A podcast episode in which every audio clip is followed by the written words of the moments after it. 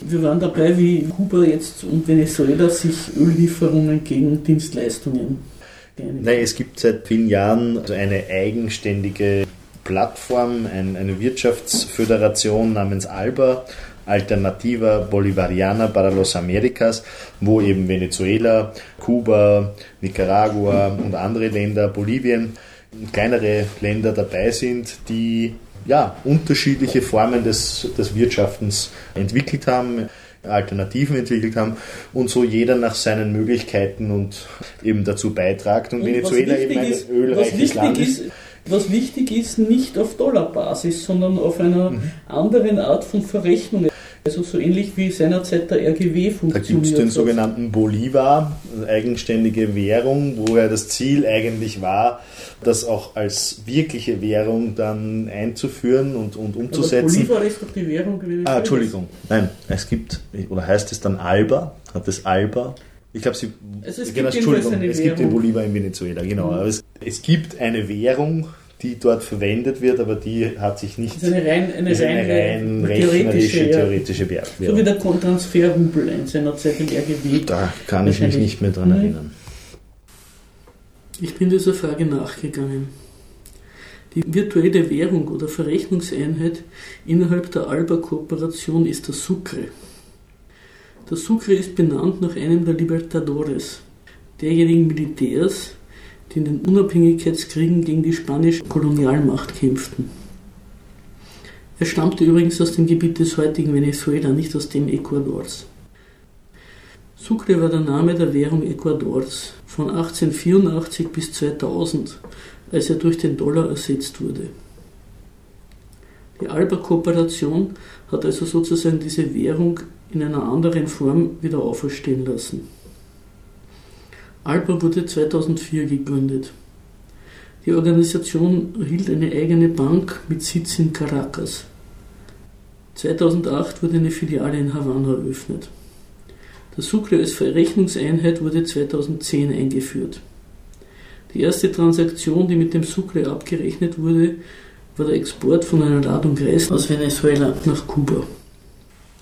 Alba befasst sich außer dem Handel zwischen den Mitgliedstaaten auch mit Bildungsprogrammen wie der Bekämpfung des Analphabetismus und der Blindheit. Ansonsten hat sich Alba der Ernährungssicherheit gewidmet, also in die Landwirtschaft investiert. Ein weiteres Betätigungsfeld ist die Energiesicherheit. Man versucht, durch Investitionen in Sonnenenergie Elektrizität zu generieren und die nationalen Netze zu verbessern bzw. weitere Elektrizitätswerke zu gründen und das Netz weniger anfällig für Havarien und Naturkatastrophen zu machen.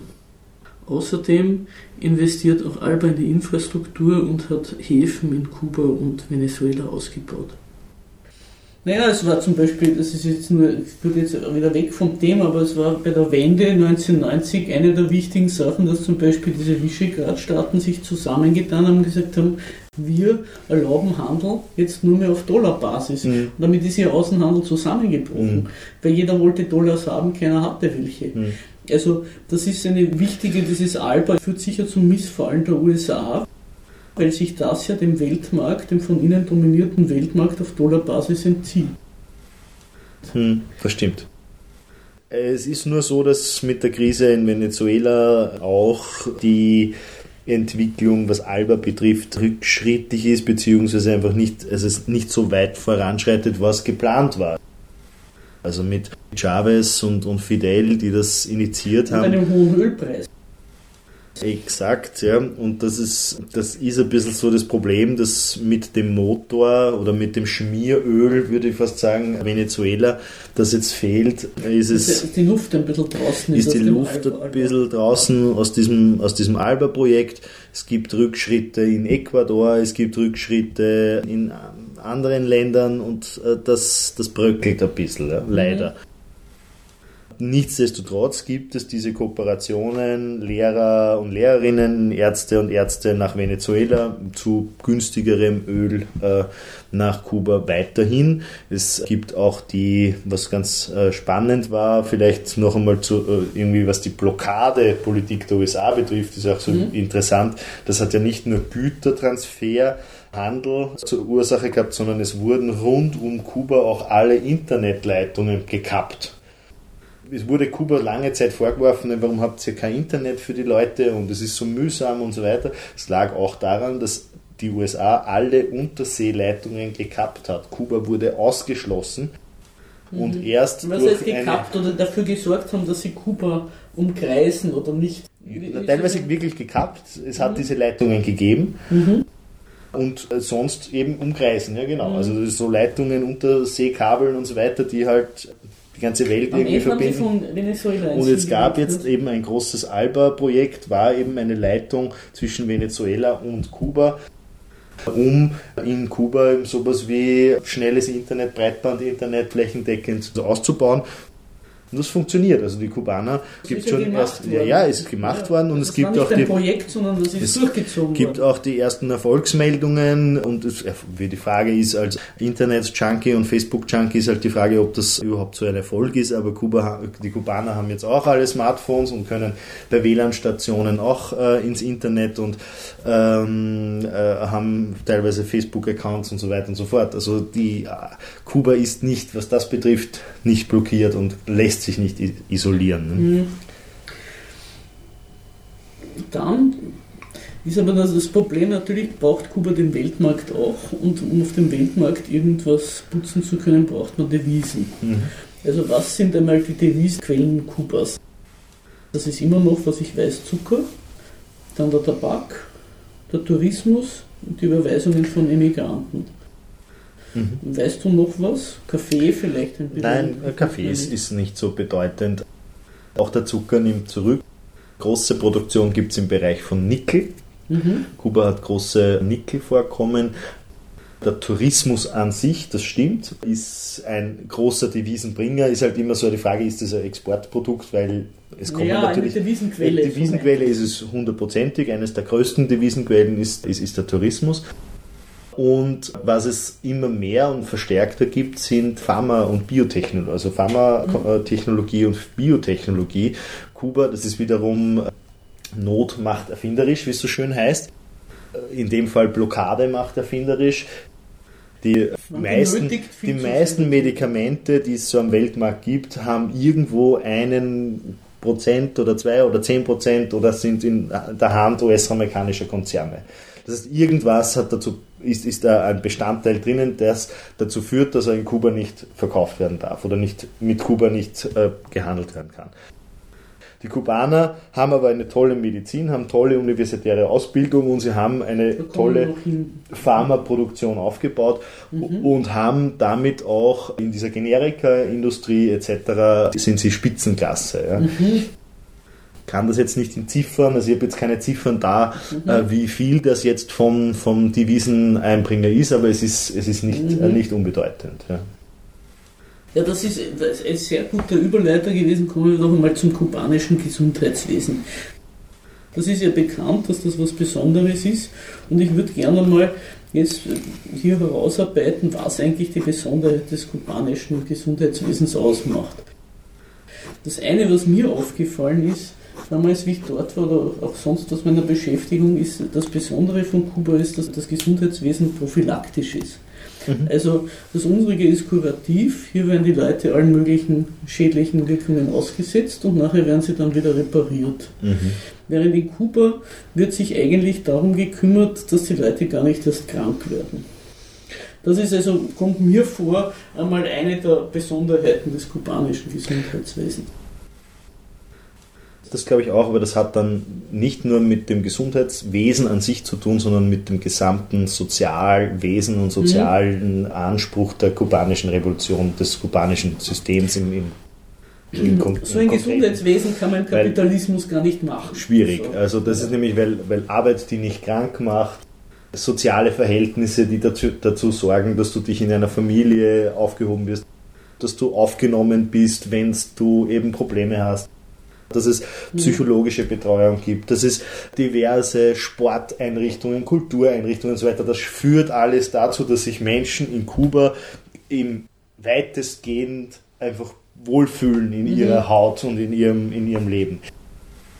Ich will dieses Klischee, alle Kubaner sind glücklich und lustig und happy, äh, mhm. will ich überhaupt nicht strapazieren, weil es einfach nicht stimmt. Dort mhm. leben auch Menschen, die De Depressionen haben, dort leben auch Menschen, die Stress haben.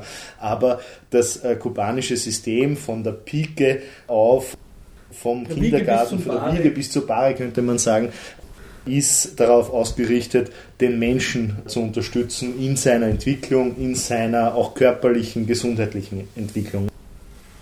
Insofern hast du vollkommen recht, führt dieses kubanische System im Allgemeinen dazu, dass die Gesundheits- die Notwendigkeit dann später Krankheiten zu heilen gar nicht so groß ist. Nichtsdestotrotz gibt es natürlich Krankheiten in Kuba wie in allen Ländern und da ist das wichtigste Prinzip, dass das kubanische Gesundheitssystem eben völlig kostenlos ist und dass die Menschen irgendwie nicht aus ökonomischen Gründen sagen, ich gehe jetzt nicht zum Arzt. Mhm. Und das ist ja bei uns auch so eine Frage. Ne? Mhm. Also ich will ja aus ökonomischen Gründen, wenn ich mir denke, okay, ich gehe lieber nicht zum Zahnarzt, weil der sagt mir, ich muss da eine Brücke und und das und das musst du und da eine Krone und das kostet 5000 Euro insgesamt, mhm. dann fühle ich mich eigentlich unwohl, weil dann weiß ich, okay, kann man das eh nicht leisten und bleibe ich gleich daheim. Ja? Mhm. Also zum Beispiel in Kuba wäre das überhaupt kein Thema. Da geht man zum Arzt, wenn man Probleme hat und wird dort auch dementsprechend behandelt. Wenn das mir nur eingefallen ist, zum Beispiel Kuba hat vor ein paar Jahren einen Preis gekriegt weil es herausgekriegt hat, wie man die Übertragung von AIDS von, bei Schwangeren auf das mhm. Kind mhm. äh, vermeidet. Mhm. Und die haben das nicht mit Medikamenten hingekriegt, sondern nur mit der Betreuung und Begleitung während der Schwangerschaft und irgendwelchen Behandlungen. Okay. Also das, das ist nur die, die Aufmerksamkeit gegenüber der Person und vielleicht eine gewisse Hygienevorschriften oder Beobachten von solchen äh, Maßnahmen, wo sich dieses Verfahren entwickelt. Ich glaube auch schon, dass es ein Medikament ist, das, das mhm. dazu führt, dass es diese Übertragung nicht gibt. Also mhm. ich glaube, dass es mittlerweile auch patentiert ist etc. Das Wichtige ist aber jedenfalls die Beobachtung von Anfang an und die Betreuung, dass bis zum Schluss, bis zur Geburt, dass, mhm. dass die unter Aufsicht sind. Mhm. Mhm. Eine andere Geschichte zum Beispiel auch für die Vermeidung ist, wie sie diese ganzen Tropenkrankheiten wegkriegen. Die Malaria, das Gelbfieber und alles.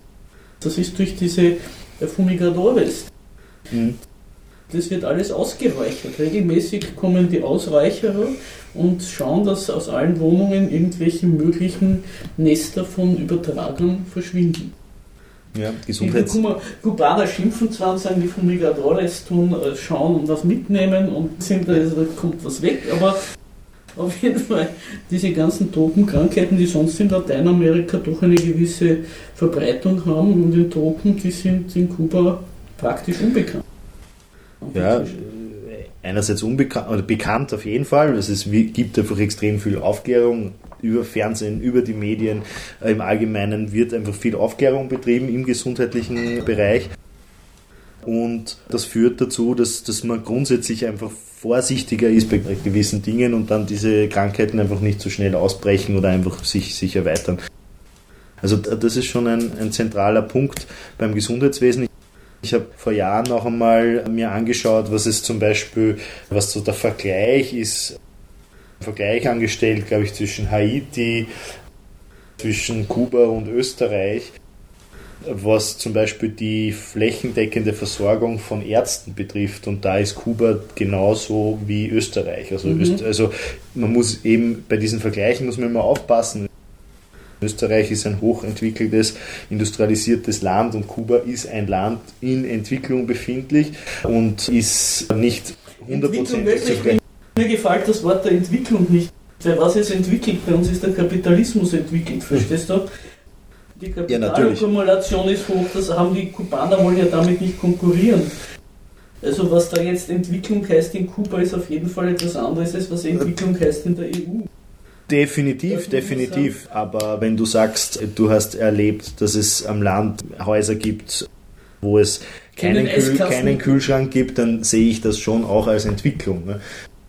Das findest du in Österreich, glaube ich, nirgends außer mhm. Menschen, die in, in, der Obdachlosigkeit sind. Mhm. Ja.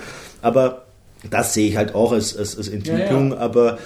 Aber man sollte nicht sozusagen, auch, auch den Fehler sollte man nicht machen, den Wohlstand immer an dem zu messen, was äh, Leute haben. ja, sondern auch an dem, was sie leisten müssen dafür. Und da ist natürlich bei uns auch, das ist auch unvergleichbar. Ne? ja, was ich noch sagen wollte zum Gesundheitswesen, das wissen vielleicht auch nicht alle. Da gibt es eine kleine Nebeninsel von Kuba, die hat früher geheißen die Insel der Kiefern. War eine Gefängnisinsel, das heißt heute die Insel der Jugend. Mhm. Und da gibt es ein riesiges Universitätsgelände, da werden Leute aus ganz Lateinamerika, Afrika, Asien ausgebildet mhm. und sind der Grund, warum manche Länder in Afrika oder Lateinamerika oder Asien überhaupt eine medizinische Versorgung haben. Also Kuba macht eine wahnsinnige Vorgabe. Darin ist es wirklich immer noch ein Vorreiter und Betreuer derjenigen Länder, die am Weltmarkt halt nur sehr einseitig teilnehmen können. Hier muss ich berichtigen bzw. aktualisieren. Die medizinische Fakultät für ausländische Studenten wurde nach einem Orkan im Jahr 2008 nach Havanna verlegt. Inzwischen werden auf der Insel der Jugend nur mehr Lehrer aus verschiedenen lateinamerikanischen Staaten und der Karibik ausgebildet, sowie aus der Mongolei, Vietnam, Osttimor, Algerien, Angola, Gabun und der Westsahara. Also man braucht nur, leider hört man das viel zu wenig und man, man liest es viel zu wenig, aber wenn irgendwo Ebola ausbricht in irgendeinem afrikanischen Land, dann sind hundertprozentig zuerst die, die, die kubanischen Ärzte. Das ist eine andere Geschichte, das ist, auf, auf das Wort komme ich dann noch, aber zunächst einmal geht es überhaupt über das, was ohne irgendwelche Seuchen oder Katastrophen mhm. in einem Land überhaupt da ist. Genau. Das ist auch mit so einem guten Teil von Kuba Unbedingt, geliefert. Ja. Also das vielleicht, ich weiß nicht, am Blinddarm oder an irgendwelchen Kleinigkeiten Leute nicht sterben, weil einfach kein Arzt da ist. Mhm. Das ist schon weltweit eine große Leistung Kubas. Jetzt, wo du jetzt auf das Ebola gekommen bist, das ist natürlich eine andere Sache. Kuba hat vor einigen Jahren, ich weiß nicht wie lange es her ist, eine eigene Brigade gegründet mhm. für Katastropheneinsätze. Mhm. Ich weiß Ärztebrigade, nicht, so, ja. Ärztebrigade. Ich weiß nicht, ob das nicht sogar das Erdbeben in Haiti da. Es mhm. gab irgendeinen Anlass dafür. Und das Ebola-Virus ist eben nur dank der Kubaner wieder in den Griff gekriegt worden. Die mhm. haben also dann sofort, wie die WHO aufgerufen hat, wir brauchen Ärzte, haben die Kubaner, ich glaube, 300 Leute hingeschickt. Und das sind Leute, die sind ausgebildet. Erstens ist Kuba sehr gut im Ausbilden von Barfußärzten. Also Leute, die mit ganz geringen Mitteln aber nur medizinischem Wissen sehr viel erreichen können. Dann tun die Kubaner weitaus mehr als westliche Hilfsorganisationen mit den Leuten vor Ort zusammenarbeiten. Die wissen ja auch irgendwas. Nicht? Die Kubaner kommen nicht mit großer Apparatur und machen eine Pressekonferenz, sondern die setzen sich einmal, setzen sich, naja, ich, ich will den Ärzte ohne Grenzen jetzt nicht schlechter machen, als sie sind, die haben sicher auch irgendwelche Leistungen es fällt halt auf, dass die immer mit großer Medienpräsenz und viel Apparatur wo einreiten und dann einen Wind machen, während die Kubaner das alles irgendwie effizienter und stiller hm. erreichen. Also das sind so mal Sachen, die mir zum kubanischen Gesundheitswesen aufgefallen sind. Was zum Beispiel auch ein interessanter Punkt ist, Kuba und die Päpste oder die Religion. Mhm. Es war sogar der Johannes Paul, der ja nicht sehr beliebt ist in Lateinamerika. Sogar der war in Kuba, der, hm, der, der Ratzinger erste, war. Der Ratzinger, also der Johannes Paul II. war der erste Papst, der in mhm. Kuba war. Ratzinger Mhm. Kann ich mich jetzt gar nicht erinnern. Da Doch, so, da habe ich ein so, Bild so wieder, wieder der Fidel in die Hand gibt. Ah, okay, da war so kurz Papst äh, und ist jetzt in Pension, der erste Papst, der in Pension ist. Und ob der Franziskus war, glaube ich, Franziskus war sicher vorher schon dort und weiß nicht, ob er jetzt schon offiziell besucht hat. Franziskus ist deswegen wichtig, weil der hat ja eigentlich gebrockert diese Aussöhnung mit den USA. Der Papst Franziskus war sogar schon zweimal in Kuba im Herbst 2015 und im Februar 2016. Aber nachdem der Papst den Versöhnungsprozess zwischen Kuba und den USA in Gang gebracht hatte. Beim zweiten Besuch traf sich der Papst auch mit dem russischen Patriarchen Kirill auf dem neutralen Boden Kubas. Das erste Treffen des römischen und Moskauer Kirchenoberhauptes seit dem Schisma. Das ist von Franziskus, also von Bergoglio ausgegangen. Mhm, mhm. ja. Er hat den Obama dazu beigetragen. Ja, und da gab es auch viel Vermittlung, damit die Cuban Five, die fünf Kubaner, die in den USA inhaftiert waren, Aufklärungsarbeit geleistet sie dort Aufklärungsarbeit, um terroristische Aktionen zu verhindern. Die wurden inhaftiert und gleichzeitig hat es einen US-Spion in Havanna oder in Kuba gegeben. Und da gab es einen sogenannten Gefangenenaustausch, den durchaus ja die katholische Kirche mitverhandelt hat. Aber gehen wir zurück, dass wieder Johannes Paul II. dort war. Also das, das war doch für, wie soll ich sagen, für den unbefangenen Beobachter verwunderlich, dass das revolutionäre Kuba das einen Papst und, dann, Kuba und einen Papst und noch dazu einen, der also besonders kommunismusfeindlich mhm. bekannt war und da auch einige Zeichen gesetzt hat in der Hinsicht. Also da hat man sich gewundert. Also erstens, dass sie ihn einladen und zweitens, dass er überhaupt hinfahrt. Ja. Also warum er hinfahrt, das kann ich jetzt, äh, da müssten wir Kirchenhistoriker und Kirchenstrategen äh, fragen, das kann ich nicht beantworten. Aber warum Kuba ihn eingeladen hat, kann ich durchaus beantworten, soweit ich das jetzt äh, beurteilen kann. Also man muss in der kubanischen Revolution jetzt auch mehrere Phasen sehen. Und einerseits gibt es da die, die erste Aufbauphase und dann gibt es eine zweite Phase der Festigung und Strukturierung des Sozialismus in Kuba. Und ich würde mal sagen, dass in, also in allen Phasen sind natürlich auch Fehler passiert und in einer Phase gab es eine meines Erachtens zu strenge Handhabung, was die Freiheit für religiöse Ausübung betrifft. Kuba ist ein Land, wo der Großteil der Menschen nicht, äh, nicht, nicht naja, nicht unbedingt katholisch ist, aber einen engen Bezug haben zu diesem Santeria-Glauben, der wiederum einen eben. engen Bezug hat zu der katholischen Kirche. Also das ja, ist ja, das ist, das wird, das wird das vermengt. Die Kubaner sind sehr religiös, sagen wir mal im Allgemeinen. Nicht unbedingt katholisch religiös, aber es gibt eine sehr, sehr schwierige Form des, äh, des Glaubens, würde naja. ich mal sagen. Ich naja, also da muss ich dazu sagen, da war ja mal ein Interview mit dem damaligen, ich weiß gar nicht, was er damals war, Unterrichtsminister, glaube ich, der dann später auch als Nachfolger vorgesehen war, aber dann wieder zurückgeschickt worden ist ins Zivilleben in Carlos Nache. Und da ist er gefragt worden, warum Kuba keinen Religionsunterricht in der Schule zulässt. Mhm. Und da hat er gesagt, erstens einmal wäre das eine große psychische oder intellektuelle Vergewaltigung deswegen, weil die meisten Kubaner nicht Anhänger des Christentums sind, sondern eben der Santeria. Mhm. Die Santeria ist so ein afroamerikanischer Kult.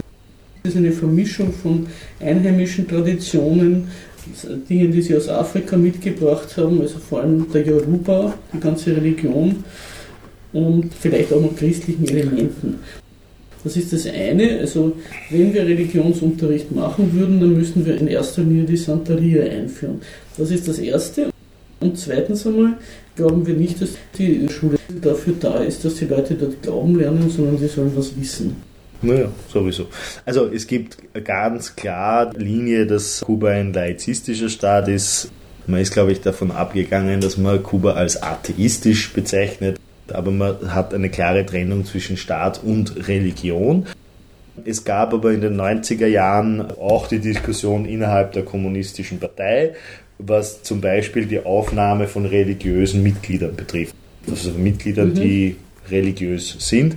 Und in den 90er Jahren, es gab zwei Abstimmungen, einerseits ob Homosexuelle Mitglied der Kommunistischen Partei sein dürfen und eine Abstimmung, ob religiöse Menschen mit Glauben, Mitglieder, praktizierende religiöse, wie auch immer, ja, Mitglieder der Kommunistischen Partei sein können. Beide Abstimmungen wurden bejaht.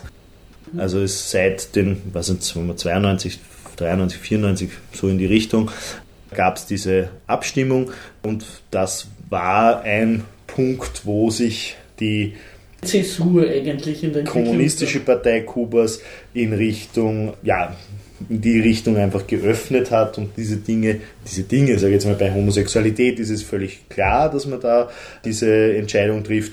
Bei religiösen Geschichten kann man durchaus als, als strenger Kommunist auch sagen, na, das ist ein Blödsinn weil entweder man ist Materialist und man hat eine konkrete Geschichtsauffassung und dann braucht man so Dinge wie Religionen nicht. In der Sozialdemokratie hat es diese Debatte ja auch gegeben. Naja, klar. In den Anfängen oder in der alten Aber Zeit. es gibt auch weiterhin in der Sozialdemokratie in Österreich eine Aktion Christentum und Sozialismus oder Sozialdemokratie, die sich halt verschwören darauf, dass es eben eine Verbindung zwischen christlichem Glauben und, und sozialdemokratischer Weltanschauung gibt. Und Aber es gibt ist keine Richtung mehr, die findet, dass sich die widersprechen. das ist das Wichtige. Ja. Wie auch immer. Auf jeden Fall gehen wir wieder zu Kuba. Äh, in Kuba hat sich da eine Veränderung entwickelt. Es gibt auch lange Reden von Fidel zu also Fidel and, and the Religion, also Fidel und die Religion. Also wurde auch gedruckt. Wir haben es mhm. auch in der österreich-kubanischen Gesellschaft in unserer Bibliothek, mhm. wo man dieses Buch lesen kann. Fidel und die Religion.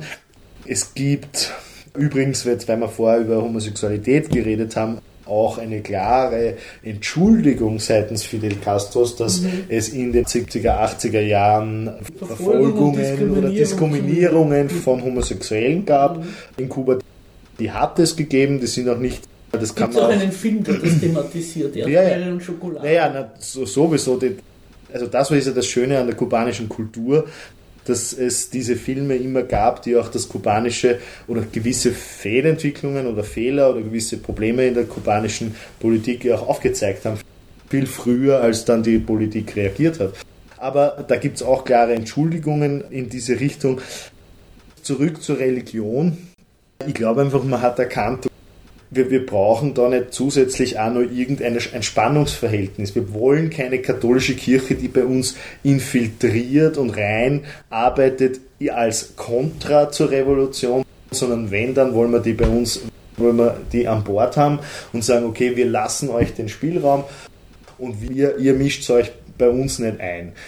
Das ist natürlich immer ein, eine Gratwanderung, aber in dem Fall, glaube ich, hat Kuba das und die kubanische Regierung das relativ vernünftig gemacht und gesagt, okay, die Menschen sollen glauben, was sie wollen. Es gibt die Möglichkeit, irgendwie Kirchen zu errichten. Es gibt in Kuba auch Synagogen, es gibt Muslime etc. Also es ist völlige Religionsfreiheit.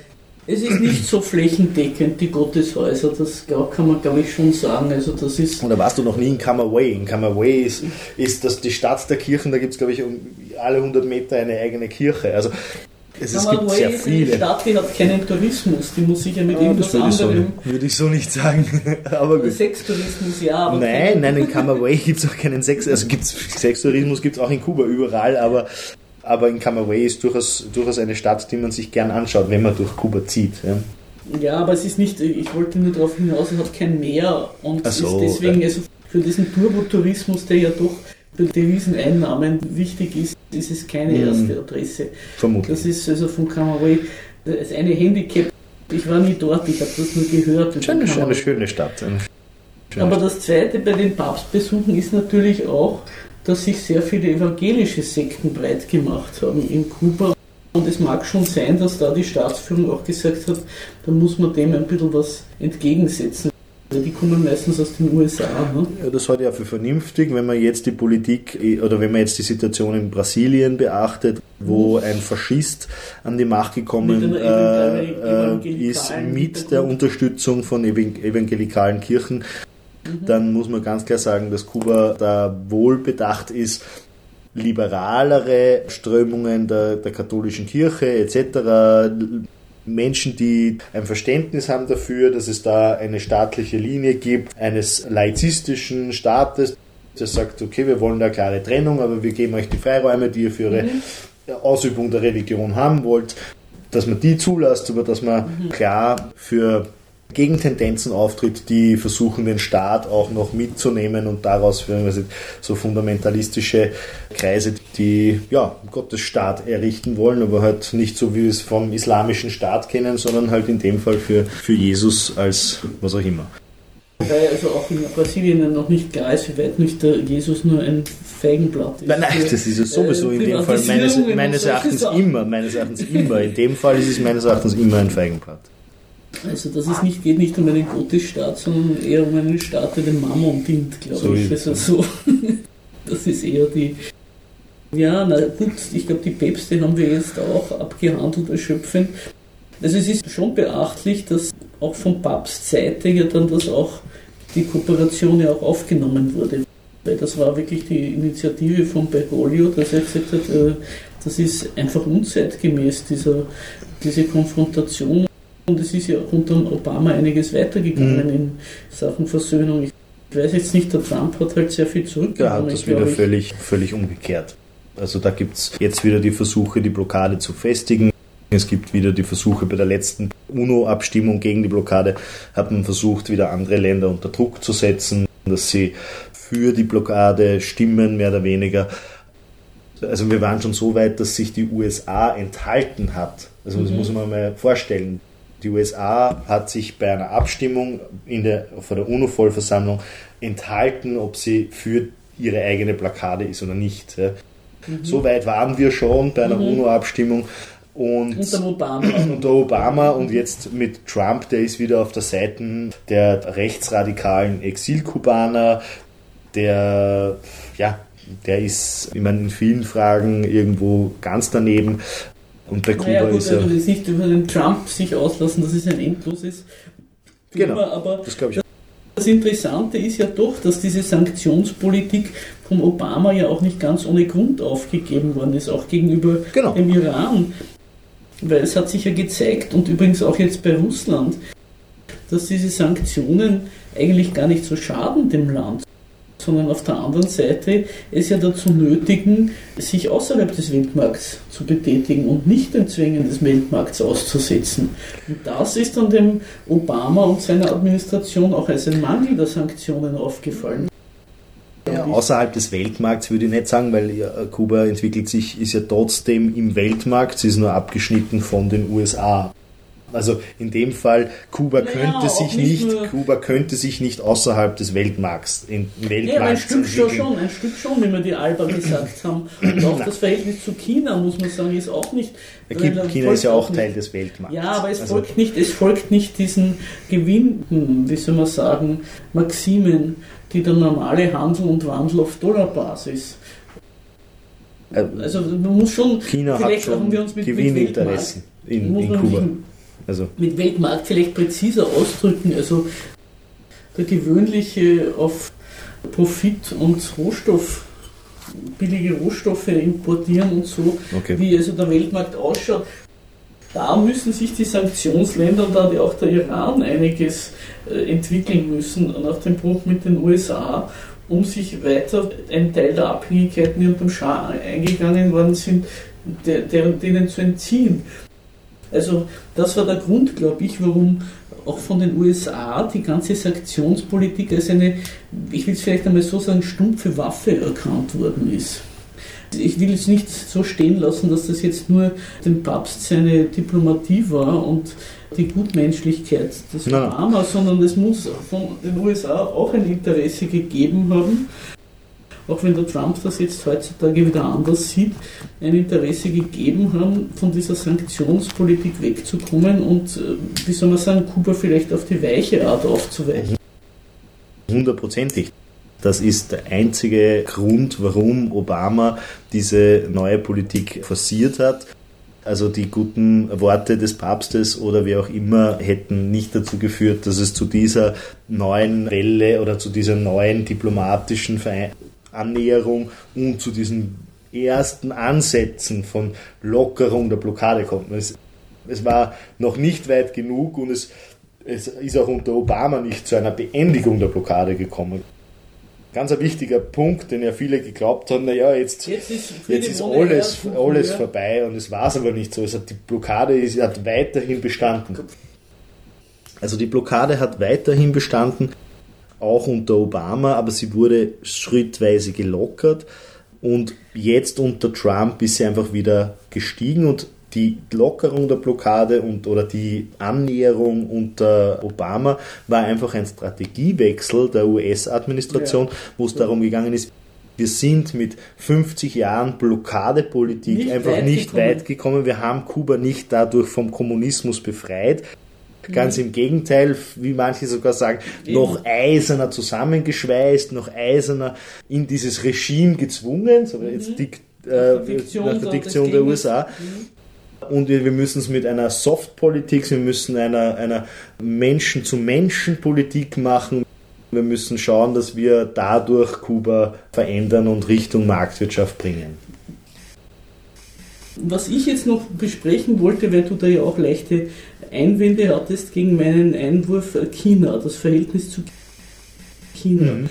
Also so viel ich mitgekriegt habe, ist ja neben Venezuela oder dieser Alba überhaupt China der allerwichtigste Handelspartner. China hält eigentlich, muss man sagen, mit Krediten Kuba am Leben.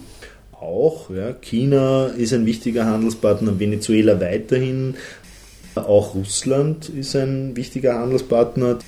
Jetzt, glaube ich, jetzt gab es wieder ein neues Abkommen mit Russland. Ich frage mich jetzt nicht genau, um was es gegangen ist, aber auch da gibt es enge Beziehungen. Russland, Russland hat ja da gut einen großen Schwenk gemacht, weil der Gorbatschow hat ja mehr oder weniger Kuba plopp ja, fallen gelassen. Ja, unter Jelzin war es genauso und unter Putin auch schön langsam haben die dann festgestellt, im Moment, man sollte nicht Definitiv. alte Freunde so vergessen. Na, mit China gibt es gute Beziehungen. Wie gesagt, ich habe gesprochen von den chinesischen Eiskästen, die chinesischen Busse, die Überlandbusse in, in Kuba mhm. sind alle in Chines, also alle aus chinesischer Fabrikatur. Sowohl die Touristenbusse als auch die kubanisch, also die jene Busse, die öffentlichen Verkehr also da ist China ein, ein, ein wichtiger Faktor. Da muss man auch dazu sagen, dass der öffentliche Verkehr in Kuba ja 15 bis 20 Jahre praktisch zum Erliegen gekommen ist. Mhm. Dank der oder aufgrund des Bruchs mit der Sowjetunion oder des Fallenlassens, man kann nicht einmal sagen Bruch, dass die Sowjetunion verschwunden ist. Ja. Aber es ist wie gesagt schon unter dem Gorbatschow Kuba mehr oder weniger aufgegeben worden. Also das ist auch eine, große, eine der großen Leistungen des Herrn Gorbatschow gewesen. Mhm. Dass sie gesagt haben, diesen Außenposten leisten wir uns nicht mehr. Ja will ich nur erwähnen, weil das ja auch eine interessante Sache ist zu der Frage, ist die Sowjetunion an sich selber zugrunde gegangen oder aufgrund des äußeren Drucks. Und an der Geschichte mit Kuba kann man schon sehen, was die eigentlich alles an Selbstkritik gehabt haben, dass sie Kuba so äh, fallen gelassen ja. haben. Das hat natürlich in Kuba zum Beispiel in der Landwirtschaft Katastrophen hervorgerufen hat. Das kubanische, die Kubaner haben ja eine, eine Viehwirtschaft gehabt, die auf dem sowjetischen System aufgebaut war, auf Stahlfütterung.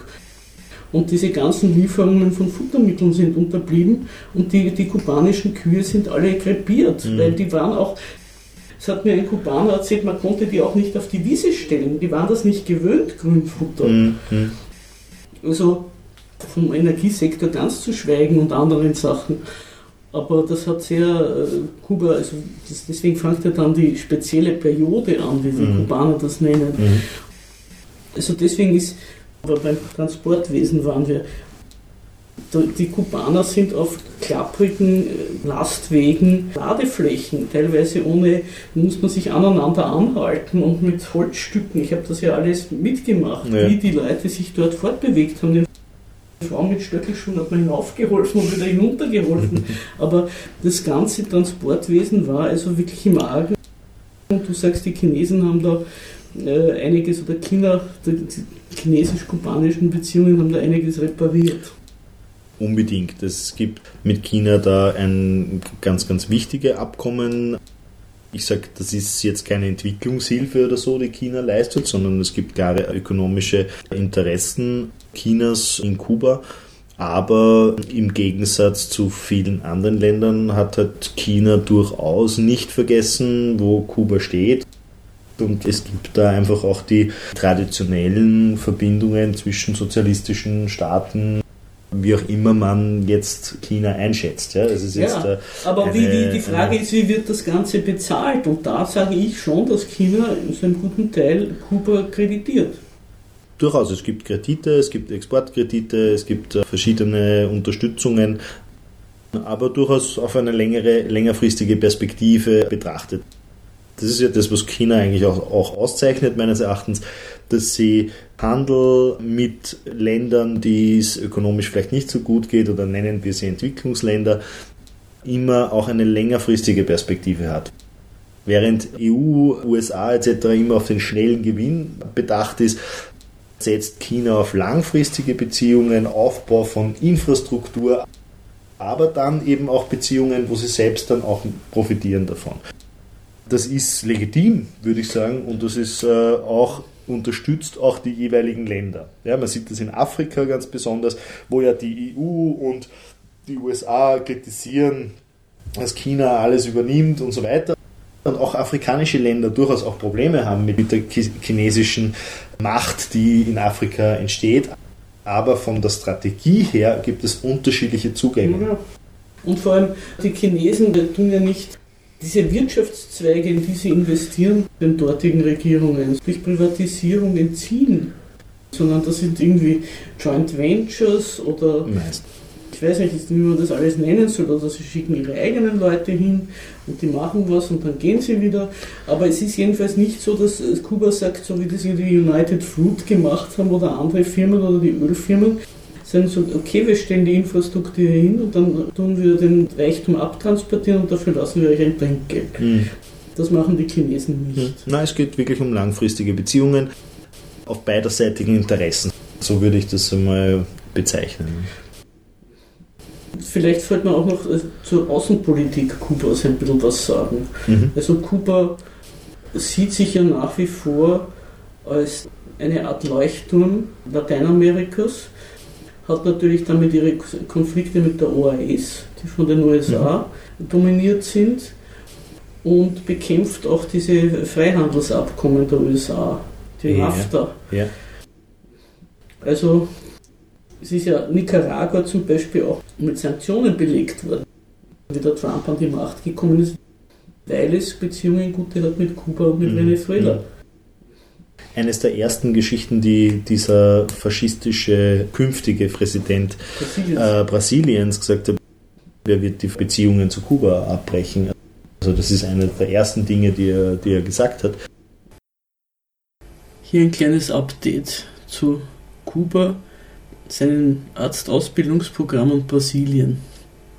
Kuba holt bis zum Jahresende dieses Jahres mehr als 8000 Ärzte aus Brasilien zurück.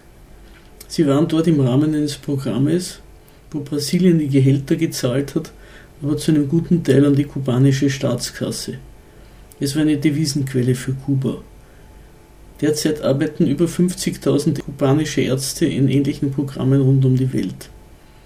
Der neue brasilianische Präsident Bolsonaro forderte die Ärzte auf, aus dem Programm auszusteigen und sich direkt von Brasilien ausschließlich bezahlen zu lassen. Er hat ihnen auch Asyl angeboten, falls sie darauf Wert legen würden. Wie es aussieht, legt auf dieses Angebot keiner Wert. Das Programm Mehr Ärzte wurde unter der Regierung Rousseff gestartet, um dem Ärztemangel in den ländlichen Regionen Brasiliens abzuhelfen. Angeblich bleiben dadurch 30 Millionen Brasilianer ohne ärztliche Versorgung. Das ist schon ein Punkt, Kuba hat, was die Integration Lateinamerikas betrifft, extrem große Schritte und extrem viel unternommen, dass es zu einem neuen Selbstbewusstsein Lateinamerikas kommt. Dass sich Lateinamerika nicht als Hinterhof der USA sieht, sondern als eigenständiger Faktor, als eigenständige Region oder Nuestra America, vor allem, dass die Reichtümer, die dort sind, im Boden oder auf dem Boden, dass sie der Bevölkerung zugutekommen sollen und nicht ausländischen genau, Firmen. Genau, also dass Entwicklung nicht heißt, dass man den Investoren alles in den Rachen wirft und dann hofft, dass irgendwann einmal davon ein Segen mhm. kommt. Mhm. Das war ja schon auch eine ökonomische, also nicht nur eine, kann ich nicht ganz zustimmen dir, dass du sagst, ein mangelndes Selbstbewusstsein oder so. Es war ja die Vorstellung, wir nehmen Kredit auf und dann machen wir uns auch stark. Und das, damit sind sie alle eingefahren. Mhm, ja, ja. Äh, oder viele der lateinamerikanischen. Also wir müssen, wir müssen immer lernen von, von woanders. Oder wir müssen die Investoren anlocken, dann kommen wir voran. Mhm. Da hat, glaube ich, Kuba einiges getan. Und dieses Kindermärchen oder so ja. ein bisschen zu widerlegen. Das, oder Das stimmt. Aber man hört jetzt leider viel weniger davon. Aber die Entwicklung der lateinamerikanischen Integration ist sehr stark von Venezuela und Kuba dominiert gewesen, unter Chavez, Fidel. Das ist ein bisschen auch schwieriger geworden mit der venezolanischen Krise, aber allein, dass es zu einer Gründung einer CELAC gekommen ist, der Gemeinschaft lateinamerikanischer Staaten, mhm. unter Ausschluss Kanadas und der USA, das ist ein Meilenstein in der Geschichte der lateinamerikanischen Bewegung mit unterschiedlichsten also ohne Ländern. Kanada mit Kanada? Ohne, Kanada, Kanada, und USA. Also wirklich nur die La mhm. Gemeinschaft lateinamerikanischer Staaten, wo auch Länder dabei waren. Also die konservativ geführt waren. Also Mexiko damals noch, mhm. Chile. CELAC schreibt man mit C. Mit C, CELAC. Ja. Ja. Und das ist eine Gemeinschaft, die entstanden worden ist, die wirklich äh, sowohl Wann wirtschaftlich. Ist die ungefähr? Ich schätze 2010, 2011, so in die mhm. Richtung. Ich kann das jetzt nicht, also müsste man Ja, aber ungefähr in diesem aber Millennium auf jeden Fall. Es gab ja wirtschaftliche Vereinigungen, Mercosur etc. Mhm. Und aus diesen verschiedenen Zusammenschlüssen ist dann die Gemeinschaft lateinamerikanischer Staaten entstanden.